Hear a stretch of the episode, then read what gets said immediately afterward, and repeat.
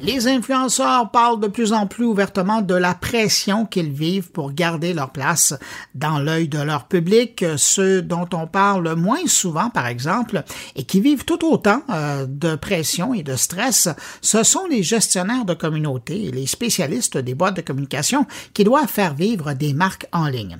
Des gens qui, dans les deux cas, euh, sont attachés, aliénés aux diverses plateformes, qui ne cessent de modifier leur algorithme, leurs pratiques, et oblige ces praticiens de la communication en, ligne à constamment se réadapter à de nouvelles règles. Alors, pour parler de cette réalité, je vous propose cette semaine une rencontre avec Camille Allouin, professeur et chercheur en communication à l'UQAM, qui s'intéresse justement à la réalité plutôt complexe des gens qui font de la publication en ligne. Bonjour Camille Allouin. Bonjour. Je voulais parler avec vous parce que c'est une de vos spécialités. C'est justement toute la mécanique par rapport aux algorithmes et au fait que plus on les nourrit, plus ils ont faim et plus ils nous donnent de portée quand on est, on est un, un influenceur. Vous qui vous penchez sur la chose, est-ce que les choses se sont complexifiées depuis euh, quelques années ou est-ce qu'on est toujours dans le même rythme et les influenceurs qui se lancent doivent toujours travailler dans, dans ce contexte-là? Mais les plateformes euh, évoluent constamment, ça c'est quelque chose bon, qui, est, qui, est, assez évident. Mais ce qui est intéressant, c'est de voir donc qu'on a euh, de plus en plus de nouveaux nouvel entrants en fait qui souhaitent euh, gagner leur vie par la production de contenu et tout ce que on peut mettre derrière le, le travail des, des, influenceurs et des influenceuses. Et on a aussi euh, des plateformes qui, elles, voient leurs revenus publicitaires baisser, hein, euh, même si elles augmentent en volume parce qu'il y a de plus en plus de demandes de publicité. En soi, les, les, les ce que payent les annonceurs baisse euh, drastiquement, hein, et ça explique d'ailleurs euh, pas mal de choses de ce qui est en train de se passer en ce moment avec euh, Facebook, Twitter et autres sur leur modèle économique. Donc oui, il y a un certain mouvement qui emmène tous ces créateurs, créatrices de contenu, donc dits influenceurs, influenceuses, à redéfinir constamment leur manière de, travailler. Et euh, les algorithmes agissent un peu comme euh, à la fois ce qui va permettre d'évaluer si ce que l'on fait euh, fonctionne, fonctionne pas forcément pour les publics, mais pour la plateforme, mmh. et aussi d'être sanctionné si, bien évidemment, ça ne fonctionne pas. Et donc, tout ça euh, mis bout à bout, on a des aujourd'hui des professionnels, parce que la plupart sont professionnels, pas forcément au sens où ils gagnent leur vie avec ça, mais en tout cas, euh, ils ont euh, réellement, en termes de matériel, en termes d'organisation, de, de temps passé, ils ont une vraie activité professionnelle euh, autour de ça. Et euh, cette activité-là demande constamment un apprentissage renouvelé du fonctionnement des plateformes. Et les plateformes, elles, par principe, changent aussi constamment leur mode de fonctionnement, à la fois pour euh, générer une forme de dépendance, c'est-à-dire que on va être dépendant à la plateforme puisque c'est la plateforme qui nous permet des créer les contenus, hein, et puis de plus en plus, euh, que ce soit sur TikTok, bon, Facebook depuis longtemps ou autre, on a même des, des, des, des interfaces qui permettent de produire les contenus directement. Mmh. Euh, et puis, euh, dépendant aussi parce que ce sont ces plateformes-là qui fournissent des statistiques qui permettent d'évaluer des statistiques qui elles aussi changent constamment. On ne sait jamais pourquoi euh, du jour au lendemain la portée a monté, l'audience a baissé, etc. Donc tout ça fait que euh, aujourd'hui, un, un, influenceur, une influenceuse qui va sur une plateforme investit, on va dire, énormément sur celle-ci et euh, devient presque, alors sauf pour les célébrités, alors on dit micro-célébrités, mais euh, quand on a 10 ou 15 millions de personnes qui vous suivent, on, on a dépassé le stade du micro, euh, je pense. mais en tout cas, sauf pour celles-là qui euh, peuvent avoir ben voilà, des, des, des, managers, des assistants, des assistants, etc. Généralement, on voit que la plupart sont, par exemple, très investis dans Instagram, et puis éventuellement, voilà, on a une page Facebook, un compte Twitter à côté, mais l'investissement premier dans Instagram ou dans TikTok ou dans YouTube. Bref, on a un tel euh, travail pour se maintenir à flot, j'allais dire, sur, euh, une plateforme, que ça devient compliqué euh, d'aller ailleurs. Et ça, c'est quelque chose d'assez particulier si on prend les, les blogueuses ou les blogueurs euh, d'il y a euh, maintenant 10-15 ans, mmh euh, qui euh, étaient un peu partout. ah oui Voilà. Là, maintenant, on voit qu'il voilà, y, y, a les youtubeuses, youtubeurs, comme on dit, instagrammeurs, instagrammeuses, tiktokers, tiktokeuses, et puis éventuellement, le contenu qu'on produit sur TikTok, on le met sur YouTube. mais voilà, on, on va pas chercher les mêmes publics et surtout on n'a pas le même rapport à la plateforme. Donc il y a une segmentation des marchés là, qui, est qui est claire. Oui, et qui est aussi, euh, en tout cas, moi, des, enquêtes que j'ai menées, euh, qui est aussi en partie une attente euh, des annonceurs, des agences, des organisations en général, hein, qui font des plans stratégiques, des plans de stratégie numérique, qui sont extrêmement segmentés aussi. Et on veut tel format, tel contenu sur TikTok, et on veut tel format, tel contenu sur YouTube, et on veut telle action, tel jeu concours, par exemple, sur Facebook, et Instagram, c'est les stories de telle et telle façon. Donc en fait, il y a aussi cette demande qui est ultra spécialisé euh, parce que, par rapport au marché de l'influence, parce que le marché de l'influence est saturé et il est, euh, de mon point de vue, mais alors là, je n'ai pas quantifié la chose, mais ça serait, ça serait intéressant, mais il est euh, saturé surtout de demandes, c'est-à-dire que il y a énormément d'organisations qui veulent passer par des influenceurs et des influenceuses.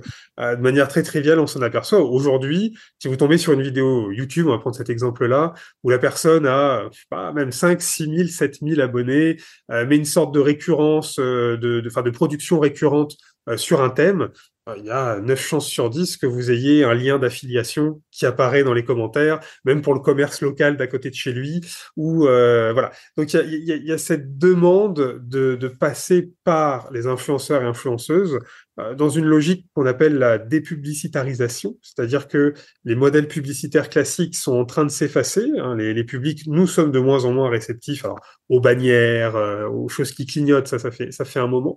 Mais de manière générale, donc, les annonceurs, les consultants, consultantes, relationnistes, publicitaires essayent de trouver des nouvelles manières de faire et les influenceurs, influenceuses, peu importe leur niveau, sont extrêmement demandés.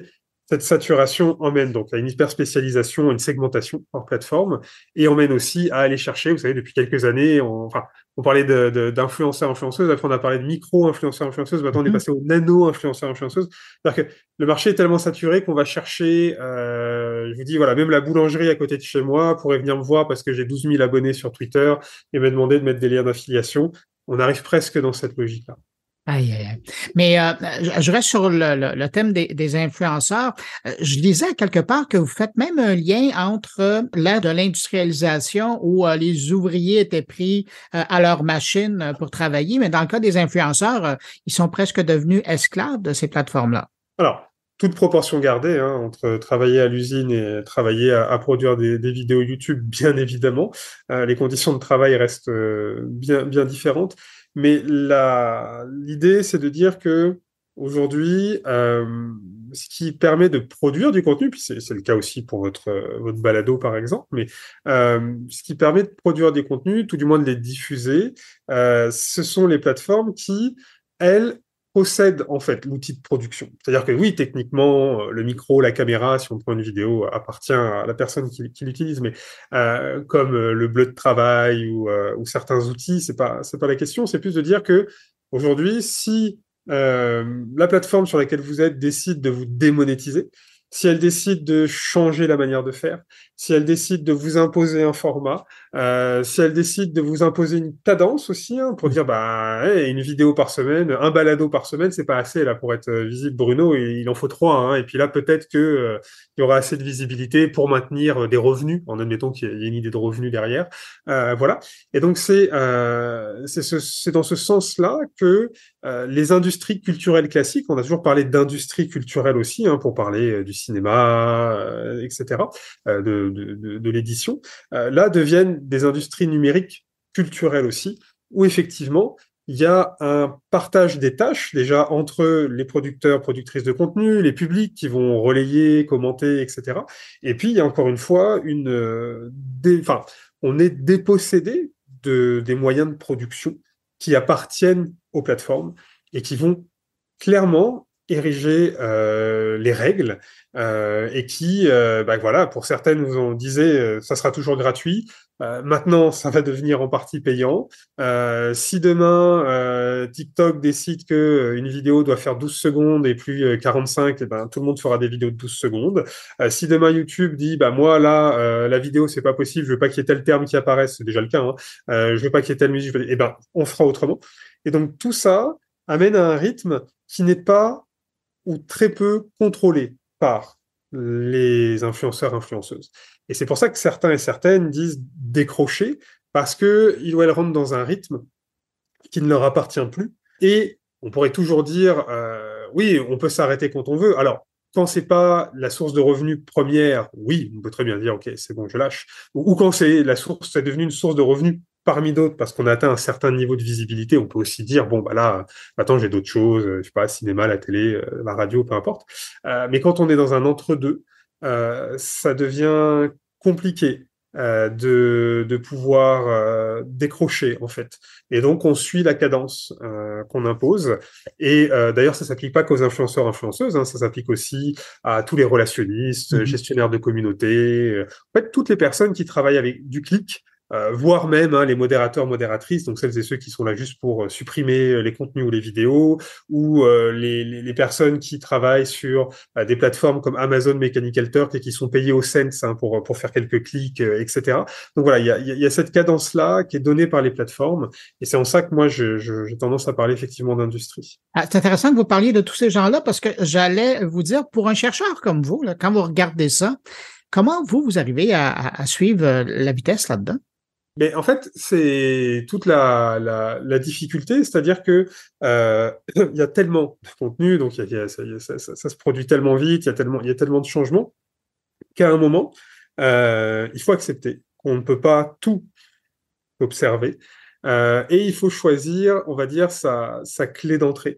C'est-à-dire que euh, moi, j'ai travaillé en, en, termes de recherche par euh, souvent, on va dire des objets. Par exemple, je me suis pas mal intéressé aux emojis, euh, mmh. aux emojis, aux émoticônes. Donc, euh, c'était de regarder par cette clé-là comment euh, tel type euh, d'acteurs, d'usagers, d'usagères ou d'organisations utilisées. Euh, rentrer, pourquoi pas aussi par par secteur ou plutôt. moi, je travaille beaucoup sur la question des organisations, alors de, institutions, entreprises privées, etc. Mais rentrer par cette clé-là et dire ok, comment, je sais pas moi, les institutions politiques font l'usage de telle plateforme ou mettre en place telle stratégie. Il y a aussi une clé d'entrée qui est de passer par les individus en fait et de se dire ok, moi ce qui m'intéresse c'est de comprendre comment bah, par exemple, les gestionnaires de communautés euh, au Québec euh, vivent la pandémie, ou plutôt la, la, le confinement, tout ce qui mm. s'est passé avec tout, toute l'explosion du travail à distance. Donc en fait, la difficulté, en tout cas en tant que chercheur, et qui est la même, je pense, en tant que producteur de contenu, c'est d'arriver à pas se faire donc imposer le rythme par les plateformes. C'est ça le plus difficile, parce que euh, sinon on va faire que leur courir après. Et, euh, pour l'anecdote, avec des collègues, on a développé un, outil informatique justement pour collecter les emojis sur Twitter. Et puis alors, euh, voilà, faire des représentations avec emojis, puis tous les tweets, mais en tout cas une focalisation sur ces signes-là. Et on allait annoncer la sortie de l'outil. Et Elon Musk a annoncé qu'il allait couper. Mais oui, les API. Voilà, qu'il avait coupé les API euh, une semaine avant qu'on annonce la sortie de l'outil. Donc là, pour l'instant, c'est pas coupé. Donc euh, on est en train de, finaliser des tests. Mais voilà. Donc soit on court, soit on dépend des plateformes. Et puis là, notre premier réflexe a été de dire euh, est-ce que euh, est-ce qu'on veut vraiment euh, dépendre de Twitter? Est-ce qu'on peut pas retravailler l'outil pour faire autre chose, soit d'autres plateformes, soit voilà. et puis voilà, en tant que chercheur, c'est de se dire mais si demain, euh, telle plateforme introduit telle nouvelle fonctionnalité, euh, est-ce que je vais obligatoirement devoir tout refocaliser autour de ça? Ou est-ce qu'au final, je cherche des éléments qui sont récurrents? Et vous voyez, par exemple, TikTok, euh, quand TikTok a, pas été apparu, mais surtout quand son usage s'est développé énormément pendant le confinement, la pandémie, etc. mais on peut se dire, OK, TikTok, on a des nouveaux formats, bien évidemment, on a des, nouveaux usages qui apparaissent, mais qu'est-ce qui est récurrent dans l'usage de TikTok, dans la production de contenu, dans le marché, admettons même qui se, met autour. Et une fois qu'on a identifié ces récurrences-là, on va chercher des éléments spécifiques. Et puis tiens, comment, je sais pas, les, les, étudiants et étudiantes s'en servent, comment euh, tel type de personnes euh, crée du contenu, euh, comment s'organise tel marché autour de ça. Donc l'idée, c'est de chercher de la stabilité. Parce que de toute manière, euh, toutes ces entreprises fonctionnent par mimétisme. Donc, quand l'une va mettre en place une fonctionnalité, toutes les autres vont suivre, ou presque. Hein. C'est des principes de convention qui s'appliquent pas qu'au numérique, hein, mais en tout cas qui sont très présentes euh, dans le numérique, ce qui permet de se dire, OK, si les stories fonctionnent comme ça, admettons, sur telle plateforme et que je peux les observer de telle manière, alors euh, il y a de grandes chances qu'avec, bien évidemment, la prise en compte du contexte, enfin, il y a plein d'éléments, mais il y a de grandes chances que sur l'autre plateforme, euh, il va y avoir une même logique derrière. Et donc, je vais m'intéresser à cette logique-là plutôt que seulement à ce que euh, la plateforme essaye de vendre ou de mettre en avant. Je reviens sur, vous les avez mentionné, les organisations, les entreprises privées. quand, vous regardez leur utilisation, parce que ça fait partie des choses que vous, vous surveillez par intérêt professionnels. Quand vous regardez dans les dernières années, est-ce que vous trouvez que les organisations, euh, que ce soit directement euh, euh celles-ci ou euh, par le biais de, de boîtes de relations publiques ou de, de, publicité là, qui travaillent avec eux, est-ce que vous trouvez qu'aujourd'hui, les entreprises, les organisations utilisent mieux les réseaux sociaux que par le passé? Est-ce que est-ce qu'ils ont atteint une maturité par rapport à leur utilisation des, de ces plateformes-là? Alors, c'est amusant parce que je suis en train de me dire que moi, j'ai commencé comme consultant en France il y a 15 ans maintenant, ça me rajeunit pas, euh, justement euh, pour créer des, des, des, pages Facebook pour les premières grosses entreprises françaises, pages Facebook, compte Twitter, euh, faire les premières veilles en fait en réputation, où est-ce qu'étaient les publics, quels étaient les risques, les opportunités, etc. En fait, c'est amusant parce que je pense pas qu'il puisse y avoir de maturité. D'une part parce que euh, bah, ça change subtilement, constamment. Ce pas, pas des grands bouleversements, c'est toujours subtil. Hein. Je vous dis, le, euh, tel contenu de telle année préfigure celui de l'année d'après, telle fonctionnalité sur telle plateforme annonce l'usage sur tous les autres. Donc, il y a une évolution subtile, mais euh, ce qui est assez flagrant, là, j'ai terminé une enquête donc l'année dernière où j'ai rencontré une trentaine de relationnistes gestionnaires de communautés, etc., euh, d'organisations québécoises. Alors, je dis donc organisations, donc vraiment tous les secteurs euh, mmh. possibles. Euh, mais c'est intéressant, c'est que ces personnes-là, c'est-à-dire celles qui font réellement, pas forcément les stratèges, mais celles qui font, euh, en tout cas, même si elles sont stratèges, mais en tout cas qui sont au contact des publics, au contact des plateformes, me tiennent le même discours depuis 15 ans. Donc, euh, que ce soit donc au Québec, euh, en Europe, j'ai fait France, Belgique, Suisse, des enquêtes un peu partout, plus il y a, il y a une dizaine d'années mon travail en, tant que, praticien, euh, c'est de dire en fait on n'est pas écouté par les donneurs donneuses d'ordre, hein, par, nos, commanditaires ne, ne, nous écoutent pas. Euh, ils ont une vision qui est une vision euh, est la leur. Alors euh, si c'est euh, des patrons, patronnes, commanditaires qui sont très impliqués, qui s'intéressent, qui suivent l'actualité, il peut y avoir des choses plutôt intéressantes à développer. Euh, sinon, euh, très souvent, on est dans des organisations qui euh, distinguent encore, euh, je sais pas, la, la, la, direction de la communication et la direction du numérique, euh, du marketing euh, et, et, du numérique. Donc, il y a cette espèce de, de, de, de dichotomie. on a des organisations qui n'arrivent pas très rarement à poser une vraie stratégie, c'est-à-dire que la stratégie, très très très classiquement, hein, c'est des moyens mis en œuvre pour atteindre un objectif. Mais l'objectif, il est fixé par les plateformes. Donc, euh, euh, moi, j'ai rencontré encore des, des, des, des professionnels, oui, euh, l'année dernière encore, hein, qui me disaient euh, ah bah personne ne comprend les chiffres. D'ailleurs, même nous, on les comprend pas bien hein, parce que les statistiques changent tout le temps. Mais ma direction est contente quand je lui montre que ça augmente. Bon, voilà. Donc, je, je fais augmenter les chiffres. Ma direction dit super, ça marche. Euh, et là, je vous parle d'organisation, pas des pas des petites PME ou mmh euh, du coin. Hein, je parle de, de, grosses organisations euh, ou euh, ou en tas dessus ou encore euh, ah bah mon organisation me laisse faire du lol, me laisse faire du fun parce que ils ont pour eux Internet c'est c'est du fun, donc ils me laissent faire du fun et puis j'ai pas de compte à rendre. Donc là, tant mieux parce que la personne elle s'amuse et puis ça crée souvent une belle image, tout ça. Mais voilà, il y a encore ce manque de prise en compte stratégique de ce que permet de faire le, le numérique, euh, c'est-à-dire de se dire, OK, est-ce que j'y vais pour y être? Et dans ce cas-là, euh, ben, j'assume et puis je fais, comme je dis, du lol, de l'affect, de l'émotionnel. Euh, voilà, je suis les tendances et puis ça marche et puis c'est drôle et puis euh, voilà. Et comme ça, on y est pour y être. Euh, ou est-ce que j'y vais avec vraiment quelque chose de concret derrière, qui sera pas forcément le plus visible, mais qui participera au fonctionnement de mon organisation. Et ça, il y en a qui arrivent. Euh, très souvent, c'est les organisations, comme on dit, les plus agiles, hein, les, les startups, les plus petites, euh, mm -hmm. qui, elles, ont besoin de ce lien avec les publics pour évoluer, pour avancer, pour se construire.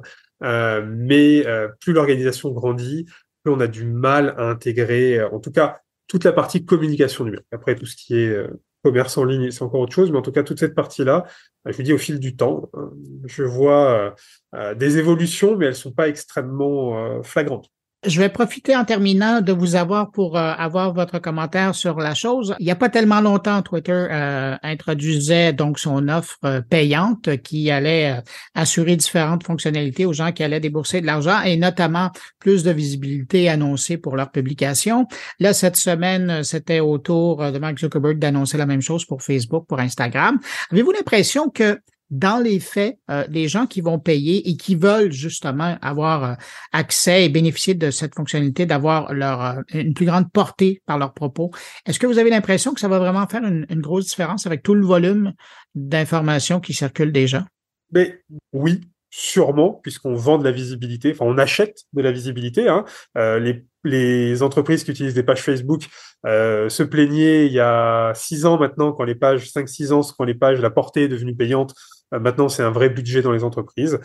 On va voir à terme, mais le public lambda, euh, là, j'ai pas l'impression que la valeur offerte euh, soit assez élevée. Mon invité, professeur en relations publiques à l'Université du Québec à Montréal, merci d'avoir pris du temps pour répondre à mes questions.